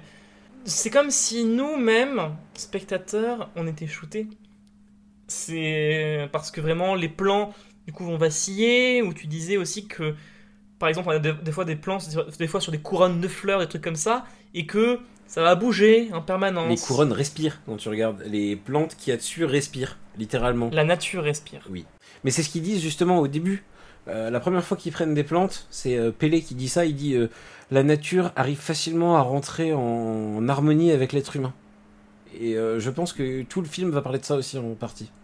Il y a ça, et c'est un film aussi qui, qui va traiter de dépression. Parce que on a tout, au tout début du film, du coup, le personnage de Florence Pugh, qui, du coup, va euh, apprendre... Et ça- pareil, toute cette intro de film, je la trouve super efficace, parce qu'il y a... C'est très calme, il n'y a pas de musique. Et euh, en fait, juste la sœur, du coup, de, du personnage, va se donner la mort euh, en même temps donner la mort à ses parents et du coup C'est un sa fa- c'est ça voilà un meurtre suicide et elle va du coup perdre sa famille et du coup tout le film du coup va rajouter cette thématique sur la famille sur euh, la famille qu'on a la famille qu'on choisit et ça c'est des choses que j'ai beaucoup redécouvert sur le grand, sur grand écran quand je l'ai revu mercredi je, je sais pas vraiment comment expliquer ça mais vraiment toute cette thématique de la famille qui va revenir et puis pour en revenir aussi sur le côté réalisation c'est encore au poil de cul, quoi. c'est encore au poil de cul. Et on a encore, du coup, utilisé ce plan de transition sur le village. Pour moi, c'est un peu, du coup, où euh, ils n'ont pas de, de retour, quoi. Mm. C'est vraiment ce plan où, du coup, ça va retourner pour, du coup, euh, expliquer qu'ils arrivent dans le village. Il y a tout ça, et c'est enivrant, pareil, comme film. C'est enivrant parce que ça s'arrête pas. Le rythme est certes calme, mais il se passe toujours quelque chose. C'est clair. Ensuite, précisons une chose, on n'a pas fait d'école de cinéma, on est juste vraiment euh, des, des lambda, des péons. Donc, euh, c'est nos interprétations, on n'est pas non plus en mode oui, euh, l'école de cinéma nous a dit ça. C'est vraiment euh, à force de visionner des péloches qu'on commence à essayer d'avoir ce genre d'explication possible. C'est ça, on a tout notre euh, côté amateur. Et par rapport à ce que tu disais à la scène d'introduction, c'est ce que disait Durandal par rapport à Thor, justement, pour ne pas, pour ne pas renommer Love and Thunder, je suis désolé. Mais par exemple, dans la scène d'introduction, le problème c'est que tu as Thor Ragnarok qui est déjà indiqué avant la scène d'introduction de Gore, là où en fait ils auraient dû te montrer Gore et ensuite lancer Thor Love and Thunder. Sous le sens, c'est ce qui va déclencher toute l'histoire après. Alors que là, tu es dans une sorte de continuité. Là, dans Midsommar, ce qui se passe, c'est que tu as d'abord, du coup, le truc des producteurs. Euh, tu as une petite fresque qui apparaît et ensuite tu as le, ça se balade justement jusqu'à découvrir la crainte de Dany parce que sa sœur a envoyé des messages flippants mais elle ne répond pas. Tu as du coup l'avènement. Là c'est la, partie spoiler comme on a dit, hein, donc euh, on va spoiler allègrement comme des porcs, désolé. Et là ce qui se passe c'est qu'elle va recevoir un appel des pompiers en train de dire bah écoutez votre votre sœur et vos parents sont morts. Et ce qui va se passer, c'est que tu vas l'entendre hurler. Tu vas avoir Christian qui disait justement qu'il comptait euh, se séparer d'elle. Il va recevoir un appel où il va juste l'entendre hurler, de pleurer, enfin pleurer en hurlant. Il va y aller et là, on va avoir ce plan où tu vas le voir en train de la prendre dans ses bras et la caméra va partir vers la fenêtre, vers la neige qui tombe. Et c'est là seulement que tu as A24 film Midsommar qui apparaît. Et c'est là que du coup tu vois que c'est le, meurtre-suicide qui va engendrer toutes les difficultés vers la suite du film. Avec justement le bah, ses parents, sa famille est morte, tu comprends, je peux pas la quitter tout de suite parce que pourquoi je passerai, je serai un connard. Et c'est ça en fait, tu vois, que j'explique et que Durandal expliquait aussi, et qu'il a très bien expliqué dans Mentor, c'est que la césure montre qu'il y a un avant qui amène à l'après et pas inversement. C'est pas une suite logique. Et en, justement, en parlant de l'avant et euh, de l'avant qui amène à l'après, que tous les actes ont des conséquences, ce, que j'ai, ce qui m'a frappé aux yeux au revisionnage, c'est que tous les personnages, que ce soit Josh, Christian et Marc, ces trois personnages-là, ils vont se faire avoir par leur vice. Ils, vont. Il euh, y a un sort qui va s'acharner sur eux, ils vont avoir une mort qui est liée en fait au mal qu'ils ont engendré. Et du coup, ça fait que ces morts sont, jouissives, sont limite jouissives, traumatisantes, mais jouissives, parce que euh, Marc, par exemple, c'est un personnage qui tout le temps va parler des femmes, qui va être limite misogyne sur les bords, qui considère un peu les femmes comme des objets, et qui, son seul but, c'est de se taper toutes les Norvégiennes du village. Marc est profondément antipathique, hein, on va pas se mentir. Tout est fait pour que tu ne puisses pas l'apprécier, sauf si tu es le beauf de base. C'est ça, et euh, ce qui le perdra en fait, c'est que en plus du coup de pisser du coup sur l'arbre des ancêtres, il va tout simplement s'amouracher un peu d'une d'une fille dans le village. Et en fait, cette fille va un peu du coup le guider, euh, je pense du coup avec les autres villages, va l'emmener vers sa mort. On sait pas comment il meurt, tout ce qu'on sait c'est que il va se faire enlever le visage, ce qui est très sympathique. Et aussi vraiment le personnage de Josh, que j'ai trouvé vraiment détestable au possible au revisionnage. Parce que en fait c'est ce mec qui... En fait ils sont dans une fac d'anthropologie, de psychologie. Et en fait ce personnage, Josh, pense tout connaître. Et ça fait un peu ces, ces personnes qui vont à l'étranger et qui ne veulent pas apprendre un peu des personnes locales et qui vont se faire leur avis en disant non mais euh, je sais que c'est comme ça, comme ça les coutumes, blablabla. Et, euh, et vraiment ce personnage, Josh, qui va être tout le temps avide, qui va briser les coutumes justement, et qui va se faire avoir de cette manière, parce qu'il va vo vouloir voir un des livres sacrés, et qui va se faire tuer comme ça, d'un joli coup de massue d'ailleurs. Ça porte un nom, ça s'appelle un colonisateur, ce que tu, ce que tu es en train de décrire par contre. Mais c'est complètement ça, c'est Ah oui, une métaphore sur la colonisation ce film. Ah bah c'est ça. Et, euh, et voilà, et tous ces personnages. Et en fait, ce qui a aussi une autre dimension dans ce film, c'est que c'est limite. Enfin, c'est pas limite, c'est Harry Astor qui le dit lui-même dans une interview. C'est un film de rupture. C'est un film qui parle de rupture amoureuse, justement, entre le personnage de Florence Pugh et le personnage de Christian, qui, du coup, cet homme qui ne la respecte pas, et qui même, en plus de ne pas respecter, ne respecte personne, parce qu'il va mentir à tout le monde en permanence. Quand il sait, sait qu'il s'est fait cramer niveau mensonge, il va tout le temps s'embourber dans un mensonge pas possible, et c'est- Il est... Et en plus, il est nonchalant. Il est tout le temps calme et nonchalant, et c'est... Ça rend le personnage profondément horrible, et que c'est- ça montre que c'est bien joué aussi.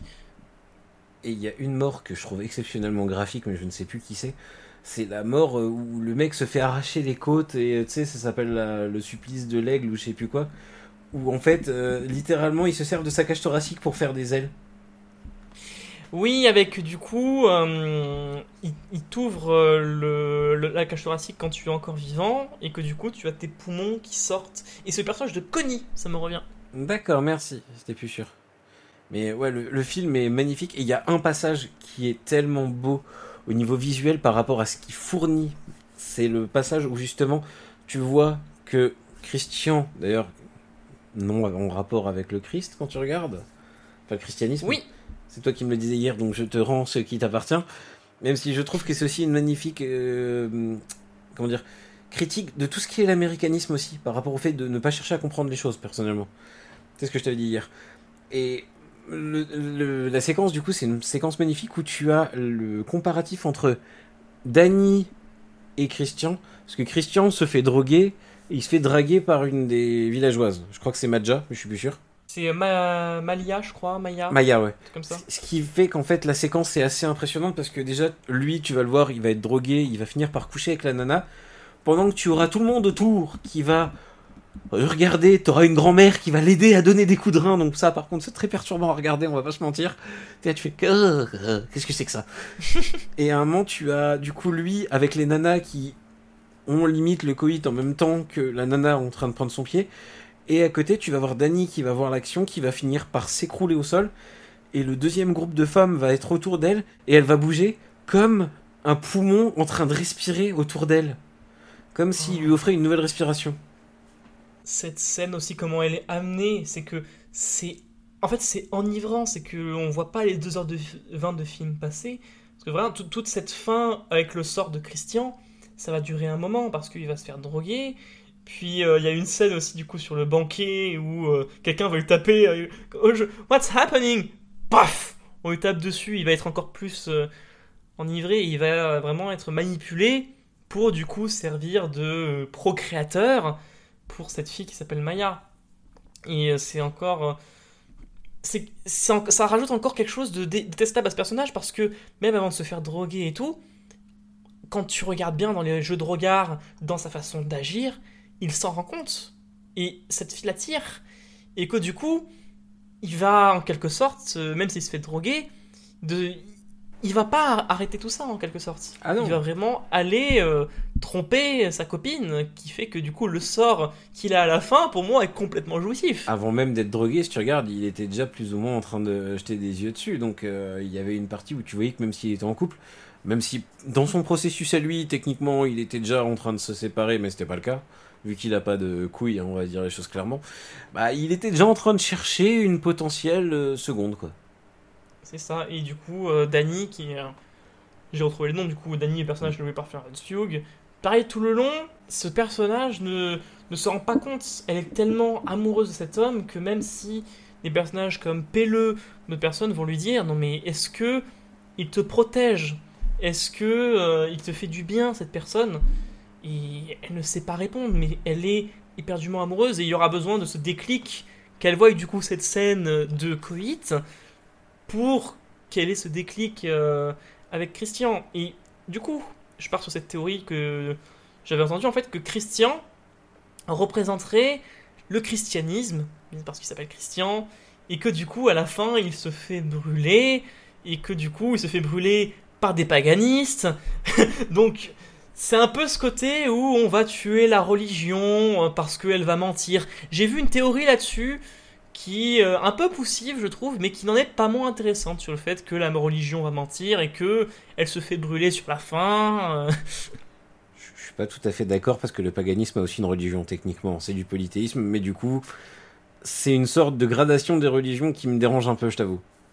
C'est une gradation des religions, mais c'est une certaine manière de euh, détruire cette religion-là, en fait, de détruire par le Ah. vieux, par quelque chose de plus symbolique. Ah, ensuite, le truc aussi à savoir, et ça c'est le petit, le petit fun fact que je- peut-être que tu connais, je pense, parce que tu as quand même un minimum de culture, tu es, aussi intéressé par beaucoup de choses, mais euh, sais-tu littéralement ce que sont tous les démons dans la religion catholique? Euh, pas vraiment. C'est les anciens de polythéistes, voilà. C'est parce que justement l'Église ne voulaient pas que le polythéisme puisse revenir, donc ils ont pris tous les anciens dieux des anciennes religions polythéistes et ils ont fait lui ça va être ça, lui ça va être ça, lui ça va être ça, ce qui fait qu'ils ont détourné la religion polythéiste pour en faire quelque chose de néfaste à leurs yeux. Ce qui fait que là tu peux comprendre en fait la notion de le paganisme, donc le polythéisme primitif, revient et l'emporte sur une religion qui est plus récente et qui du coup a encore à faire ses preuves. Mais on, on intellectualise beaucoup quand même, on va pas se mentir. Oui, mais c'est un, peu- le but de ce podcast aussi. Mais pour en revenir justement au côté plus graphique du film, il y a des scènes qui sont. Qui sont un tout, qui sont tellement marquantes, un peu comme dans Hérédité. Pareil pour un package sonore, pour une identité visuelle. Par exemple, la, la scène de Astupan, je crois. Atestupan, qui est cette scène où, euh, du coup, en fait, le, le cycle de vie dans ce village qui s'appelle Harga, il se finit à 72 ans. Et du coup, qu'est-ce qui va se passer? Il y a une sorte de rituel où ils vont sauter d'une falaise. Et cette scène, en fait, c'est un- moi m'a marqué parce que c'est le premier gros événement du film. Si on enlève du coup la scène d'intro, où en fait juste le son se coupe et en fait on voit la scène à travers les yeux de Danny parce que ce, le, il, tombe en fait tout simplement. Ils vont se jeter de cette falaise. Ah, il se suicide. Et que c'est ça, il se suicide tout simplement. Et Danny qui du coup a ce traumatisme de la mort qui va revenir, qui qui, est glaçant en fait, et que du coup la première va mourir sur le coup.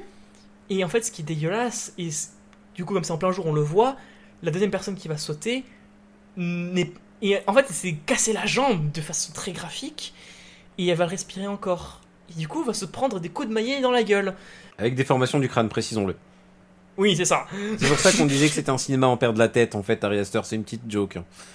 C'est ça, entre le poteau euh, au début, euh, dans Hérédité et là ça, il y a complètement ça. Et même, en fait, c'est que c'est une scène, quand tu, on la revoit pour la troisième ou quatrième fois, quand même, euh, ça peut être le cas pour moi, ils vont t'expliquer en fait que pour eux, la mort c'est quelque chose, c'est pas quelque chose de mauvais. Non. En fait, c'est que.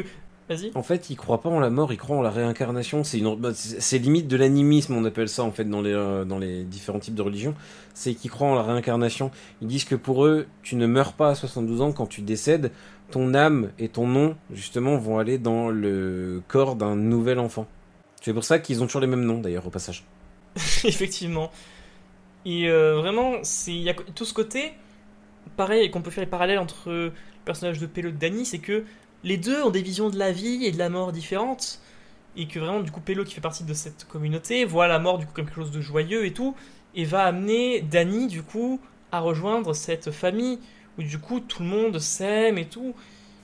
Et vraiment, si on se prend de notre œil un peu des occidentaux, première fois qu'on voit le film, on dit c'est des psychopathes, c'est des malades. Et en fait, quand on commence à diguer un peu le film, le regard de la caméra et du réalisateur est neutre des deux côtés. C'est que vraiment, il ne va pas leur dire, il va stigmatiser en disant ce sont des fous. C'est vraiment, ils ont leur façon de voir la vie et on vient les emmerder. c'est un peu ça, quoi. Et ce qui est intéressant justement par rapport au personnage de Danny, comme tu dis, c'est son évolution parce que au début, la Bore, à chaque coup, ça la met dans un état de stress, ça la met en pleurs, ça la met en PLS, elle est pas bien du tout, ce qui est compréhensible. Et à la toute fin, c'est un grand feu de joie où tu as, je crois, 4 ou 6 personnes qui meurent dans, le, dans une sorte de grosse structure pyramidale, dont son petit ami parce que. Bah forcément, au bout d'un moment, je pense qu'elle a eu envie de le cramer, et on, on va pas dire si c'est bien ou pas, parce que chacun a son avis là-dessus. Hein. Toujours est-il que si tu trompes, on va pas aller jusqu'à cramer les gens, mais c'est normal car bon, tu payes.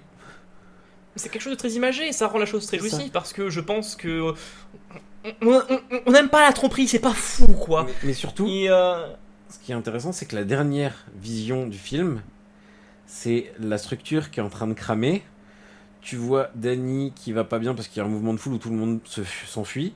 Elle, elle peut pas à cause de son ornement qui est complètement floral de la tête aux pieds.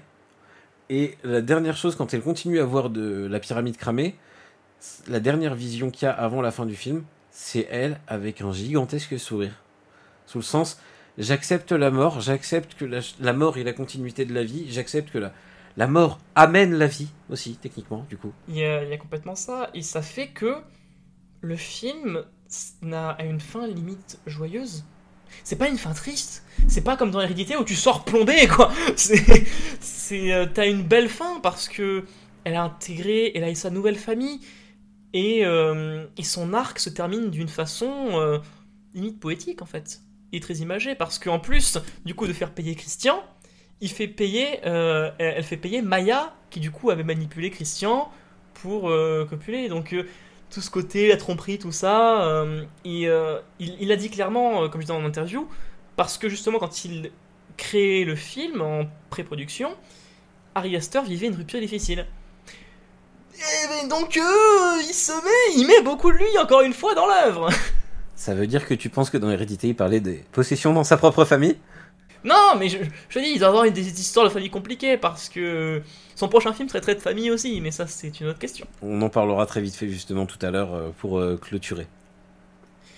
C'est ça. Et du coup, conclusion, Midsommar, très très très très bon film que l'on vous recommande. Pas à tout le monde, il faut être... euh, je pense il faut avoir un minimum... Pas pour faire pédant, c'est... C'est tellement particulier comme film qu'il faut avoir un minimum de bagage dans, je sais pas, horreur psychologique ou cinéma tout court, je pense. Parce qu'il y a des choses dans la mise en scène qui sont particulières, même sur le format de 2h20 sur un film complètement lent. Je recommande, mais il faut se mouiller la nuque un peu, je pense. Ouais, je suis pas tout à fait d'accord avec toi parce que moi, sache que en général, quand mes collègues veulent découvrir du cinéma d'horreur, je leur propose deux films. Parce- Midsommar Non, parce que justement, le truc, c'est que ces deux films qui, à mon sens, sont d'excellentes ouvertures parce que c'est des films d'horreur qui se cachent. Midsommar qui parle plus de la rupture sentimentale et du coup de comment la personne va réussir à réapprendre à vivre. Même si ensuite, oui, c'est de l'horreur parce qu'il y a des parties graphiques, mais ça prend facile une heure et demie, deux heures à se lancer réellement sur les parties les plus violentes, hormis le crâne pété. Et grave, parce que avant d'être un film d'horreur, c'est quand même un film d'amour. C'est ça la vraie notion de grave. Mais on en reparlera dans quelques épisodes. Le teasing, wink wink. Mais C'est ça, et que le film d'horreur, c'est pas juste un film à jumpscare, c'est un, aussi un film qui va raconter quelque chose de façon très radicale. C'est comme ça que je vois l'horreur. Et l'horreur, surtout, ne joue pas que sur les jumpscares, mais aussi sur son ambiance. Il faut une ambiance et que ça prenne nos tripes. Et justement, Midsommar Hérédité prenne nos tripes. moi là-dessus, tu vois, je suis beaucoup plus, euh, comment dire, particulier que toi parce que je pars d'un principe, c'est que techniquement, le film d'horreur n'existe pas. C'est un sous-genre qu'on rattache à un autre. Par exemple, là, Hérédité, c'est pas un film d'horreur, c'est un film de possession horrifique. Parce qu'on peut très bien le, le mettre sous le sens de l'horreur ou du fantastique. Il y a plein de trucs. Et techniquement, Midsommar, c'est un film sur l'horreur folklorique. Donc c'est plus lié aux us et coutumes, mais c'est plus une sorte de road trip au début, et ensuite ça va être une sorte de film sur l'appréciation de la vie. Un peu de façon viciée et exacerbée. Et aussi, ce qui est très intéressant, c'est de voir le contraste entre Hérédité et Midsommar. Hérédité, t'étais dans des tons très froids, très bleus, très, grisâtres, très, dépressi- très en fait, quand tu regardes bien. Tu sentais la lourdeur de la vie qui pesait sur les personnages par rapport au cadrage, par rapport à la colorimétrie, tout ça. Là où dans Midsommar, même si ça se veut beaucoup plus angoissant, bah c'est beaucoup plus joyeux, beaucoup plus aéré, beaucoup plus coloré, parce que c'est en jour en permanence et du coup l'horreur se cache en plein jour. L'horreur se cache dans les petits détails. Et c'est ça qui est hyper intéressant. Et ce qui fait que en deux films, Ari Aster a montré que c'est un excellent réalisateur à mon sens, et surtout que c'est un réalisateur qui est capable de tout. C'est pour ça que j'attends énormément son prochain film, dont on va parler pendant quelques secondes avant de clôturer, parce que là, ça fait déjà quand même quasiment deux... Ça fait une heure et demie, je crois, qu'on enregistre, donc ça fait un petit moment. On, on pensait déjà partir sur les horaires là, parce qu'on se connaît beaucoup, on sait qu'on aime bien parler de ce genre de choses. Et le truc, c'est que là, il va faire un film qui, de base, de ce que j'avais lu, était pas forcément un film d'horreur. C'est plus un drame. En fait, ça serait drame, comédie. Il y, a- beaucoup de choses en fait qui traînent.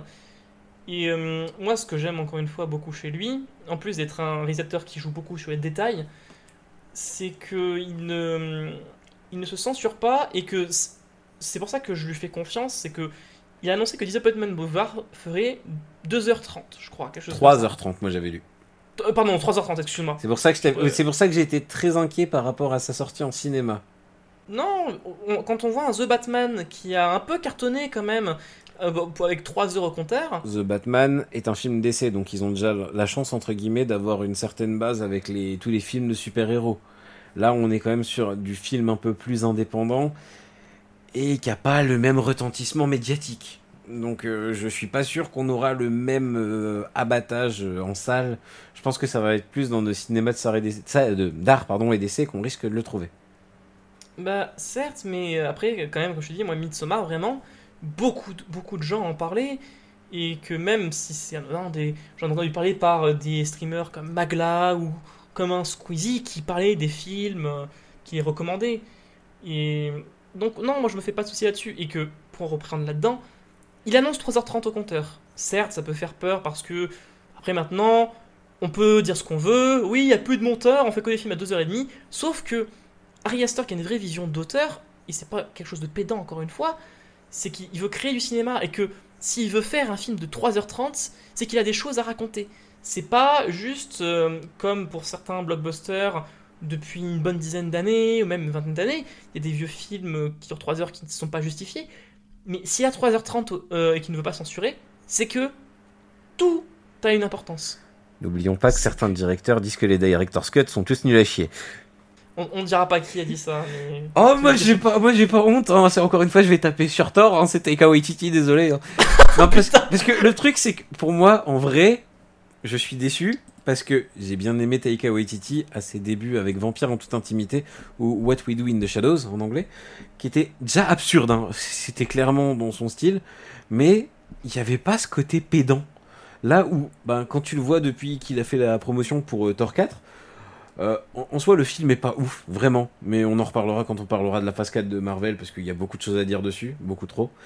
Mais le truc, c'est qu'en plus, il est en train de se plomber lui-même, au point où même les fans de Marvel commencent à critiquer violemment Thor 4, et surtout Taika Waititi. Et j'ai vu que ça allait être le réalisateur de la série Daredevil, qui sera PG-13 et pas euh, mature.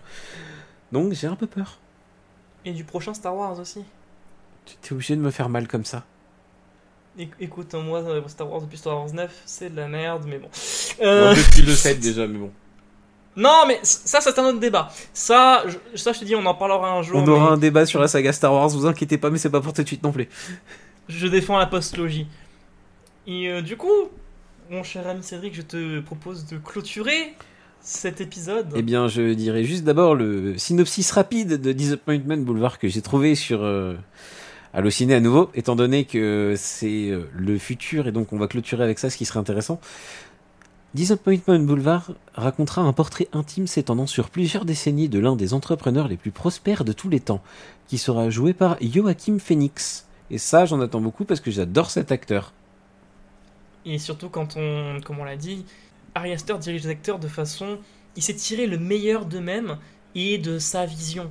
C'est quelque chose qui est assez fascinant et que du coup un acteur comme Jo- Joaquin Phoenix qui, euh, dans, que ce soit dans Her, que ce soit dans Joker, a montré des prestations complètement euh, différentes, mais toujours dans la justesse et dans un savoir-faire qui est assez dingue. Il est habité par ses personnages aussi. Moi, Joachim Phoenix, une de ses meilleures prestas, parce que c'est un des rares films de Nicolas Cage que j'aime bien aussi. C'est par feu euh, Joel Schumacher. C'était 8 mm. Il apparaît pas longtemps. Mais alors, le peu qu'il est là, il explose l'écran. Il joue un vendeur dans un cinéma porno qui va essayer d'aider Nicolas Cage dans son enquête sur la découverte de si le, la bobine 8 mm est un vrai snuff ou pas. 8 mm aussi que je conseille au passage si vous aimez bien les films euh, un peu chelous. Et je tiens à préciser une chose sur ce film parce que chaque coup ça me fait très rire de, repenser à ce film. Schumacher voulait faire un film qui allait se casser la gueule. Littéralement, il, il, il voulait pas faire ce film. Et il a dit Je vais engager un acteur que je ne trouve pas bon pour faire un film qui ne va pas fonctionner. Ça ne me dérange pas. Il a engagé Nicolas Cage qui a été sur ce film exceptionnel à cause d'un truc tout con, c'est qu'en fait le scénario l'a énormément touché parce qu'il a fait une sorte de transfert où il imaginait que la fille qui se faisait tuer serait littéralement sa fille plus tard, étant donné que sa fille venait de naître et elle avait deux, enfin, elle avait deux ans ou quelque chose comme ça. Et du coup, il s'est énormément mis dans la peau de cet enquêteur qui veut découvrir la vérité parce qu'il veut aider cette mère à s'en sortir et à aller mieux. J'aime pas du tout ce film, c'est vraiment. euh, Non, non, c'est- pas du tout une passion les films chelous. Vous verrez très vite que je suis la partie la plus hardcore de notre binôme. je, on- en fait, on va essayer de temporiser. Et puis, tu, tu fais le, le balourd en disant je suis je- le cinéma hardcore et tout, mais tu as un petit cœur tout Ah oui, le tombeau des Lucioles m'a fait pleurer, certes, mais euh, on va dire que de nous deux, tu es le cinéma plus, euh, on va dire, porté sur des bonnes intentions, sur de la luminosité, des trucs très beaux. Moi, là où je vais être, euh, ouais, l'être humain est un connard, c'est fini, allez, on va vite, on va vite se descendre. Harry Aster, ça a déjà commencé avec Midsommar et Hérédité quand tu regardes. hein. C'est littéralement Ouais. l'humanité est remplie de cons. hein. C'est complètement ça, mais bon. Je trouve que c'est une magnifique phrase de fin, justement, pour parler du cinéma de, de Harry Astor. Nous sommes dans un cinéma qui se veut bienveillant, mais rempli par des têtes de cons. Exactement. Ça sera notre phrase de fin pour ce premier épisode. Encore, encore une fois, on espère que cela vous a plu. On vous remercie de nous avoir écoutés jusqu'au bout parce que c'est vrai que c'était peut-être un peu long, mais euh, on verra si on continue sur des longueurs comme ça ou si on diminue. Spoiler, je pense pas qu'on va diminuer parce qu'on va avoir beaucoup de choses à dire et là on a fait que deux films. Dans les prochains, quand il y a des grosses filmos, on va passer sur quatre films et ensuite euh, diguer très vite sur les petits, sur les autres à côté. Et quand il y en a deux, on fera les deux. Est-ce qu'on balance déjà les futurs à venir, les deux prochains? Ah, moi je pense déjà juste le prochain. Avec plaisir. Et du coup, je te laisse dire le réalisateur et les films. C'est ça, c'est moi qui ai choisi. Alors, les films, on n'est pas encore sûr, mais le réalisateur, écoutez, ça sera Christopher Nolan. Parce que il faut parler un peu de cinéma qui fait des pépettes, qui vend, qui fait du flouze, du mainstream, mais qui ne se fout pas de votre gueule, encore une fois. Et du coup, on parlera de, euh, du cinéma de Christopher Nolan. Du coup, on, on va se mettre d'accord sur certains films, mais je pense qu'on parlera de Memento, de Interstellar et de sa vision du cinéma et du temps. Et je pense qu'on parlera aussi d'Inception et de Tenet, très fortement. Oui, voilà, c'est. Ne- ne- nous ferons un point là-dessus. On s'esquive juste Dunkerque, on va pas vous mentir, on veut pas en parler. Oh, Soyons honnêtes. Moi, c'est c'est que juste il y a bien mieux dans cette filmo, mais ça c'est un autre débat. Vous pouvez nous suivre du coup sur les réseaux sociaux qui sont indiqués en dessous du podcast. Vous pouvez aussi nous écouter sur notre euh, second podcast en commun avec notre ami Stan qui s'appelle Expédition où nous euh, explorons chaque nouvel épisode un nouveau style musical, tous ensemble et avec plaisir. Et Léo, je te laisse parler de tes multiples projets annexes parce que putain qu'est-ce qu'il y en a? Écoutez, moi de mon côté, vous pouvez me retrouver sur mon podcast principal qui est actuellement en pause, mais qui reviendra. Je, le dis ici, si certains viennent de The Dark of the on reviendra en force, vous inquiétez pas, on n'abandonne pas le projet, on est chaud patate. Euh, sinon, je suis aussi, je fais partie de l'équipe soundbazer.fr, qui est un webzine qui parle de musique, qui nous plaît tout simplement. Et vous pouvez me retrouver du, comment, du coup sur le podcast euh, qui s'appelle L'Escale, qui est un des podcasts de ce, de ce euh, webzine, où à chaque fois on parle d'un thème en particulier et on choisit des albums en particulier sur, euh, ce thème. Vous pouvez me retrouver aussi, j'ai écrit des chroniques sur le site granny-smith.fr, La Paume Verte. Et, puis, puis voilà, me retrouvez-moi sur les réseaux sociaux qui sont indiqués en description, et puis ça sera déjà bien. Et en dehors de nos podcasts, euh, je pense que ce qui serait bien, c'est qu'on fasse à chaque coup une recommandation euh, de fin de podcast. Chaque personne qui fait son, son entre guillemets, euh, sujet fait l'arco, comme ça je fais cette fois-ci, tu le fais la prochaine fois. Je, je recommanderais un petit plaisir coupable que j'adore, et que Léo aussi, c'est Shitlist. Parce que Ah, c'est même pas un plaisir coupable. parce qu'il s'inflige des horreurs pour nous, et c'est un plaisir de les entendre chier sur les films à longueur de temps. Ouais, mais comparé à toi, moi je suis un peu maso, c'est que j'écoute. euh, je- vois certains des films. Puis, puis n'oublions pas que Marvin fait des magnifiques euh, comparaisons. Remember la liste de Schindler, on vous laissera écouter. Très bien, oh, et s'ils écoutent. euh, On leur fait un gros donnerai, mais bon, on, on vous fait des gros bisous, on vous aime, les gars. Et du coup, c'est la fin de ce podcast. Nous vous souhaitons une bonne soirée ou une bonne journée selon l'heure à laquelle vous nous écoutez. Et on vous dit à très vite. On va essayer de sortir tous les deux semaines, mais pour l'instant, vu qu'on a beaucoup de projets et beaucoup de taf aussi de notre côté, étant donné qu'on ne vit pas du podcast, on va faire au mieux. Et puis il faut euh, nous donner aussi le temps de voir les films, mais euh, on va essayer de trouver un rythme, mais euh, pour l'instant, euh, on débute là-dedans et on prendra au compte, du coup, vos remarques et vos retours. Bye bye Au revoir, bonne soirée, et ou bien euh, au revoir.